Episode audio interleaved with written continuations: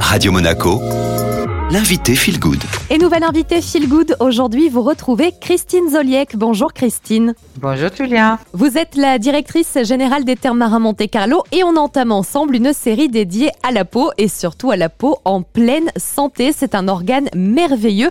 Alors il y a beaucoup de choses hein, qui influent sur la qualité de la peau. On le sait, la cosmétique ou encore la médecine esthétique peuvent aider, mais il y a des facteurs importants hein, qui vont jouer eh bien, euh, sur l'état de votre peau ou encore son vieillissement comme la génétique, l'entretien, la nutrition et les addictions comme le tabac, l'alcool ou le sommeil. Mais déjà Christine, pour commencer, quelques chiffres étonnants sur la peau. C'est l'organe le plus lourd de notre corps. Il pèse plus de 4 kilos. Et chose intéressante aussi, on comprendra bien sur l'état de la peau, il contient un cinquième de l'eau de notre organisme. Sa surface, alors on va comprendre les micro-reliefs, c'est-à-dire les petites c'est plusieurs mètres carrés. La peau saine, elle, elle a un pH, vous savez ce fameux potentiel hydrogène qui se base sur une échelle de 0 à 14, eh bien son pH est légèrement acide, il est d'environ 5,5. Le pH neutre, on le rappelle, c'est 7. Et puis, c'est aussi 3 millions de glandes sudoripares, ces fameuses glandes de la sueur. C'est quand même énorme quand on regarde ces quantités de mètres carrés, de millions de glandes sudoripares, ou le poids que ça peut représenter. Oui, c'est un organe important. Pour préserver cet organe important, vous le disiez, il y a plusieurs choses que l'on peut instaurer dans notre quotidien et les addictions, malheureusement, peuvent jouer contre nous. C'est le cas du tabac, Christine?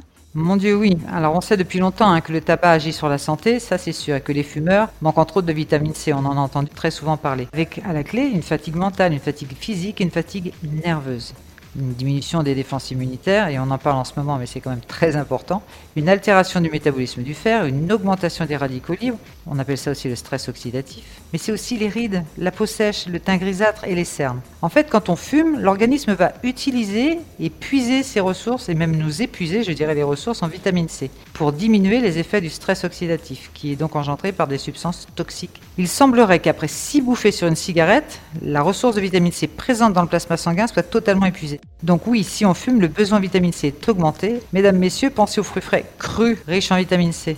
Le tabac va aussi diminuer la teneur en eau du derme, on y pense un peu moins. Donc ça réduit la production de collagène, ça détruit les fibres élastiques, donc c'est au-delà du teint gris, ça va plus loin que ça.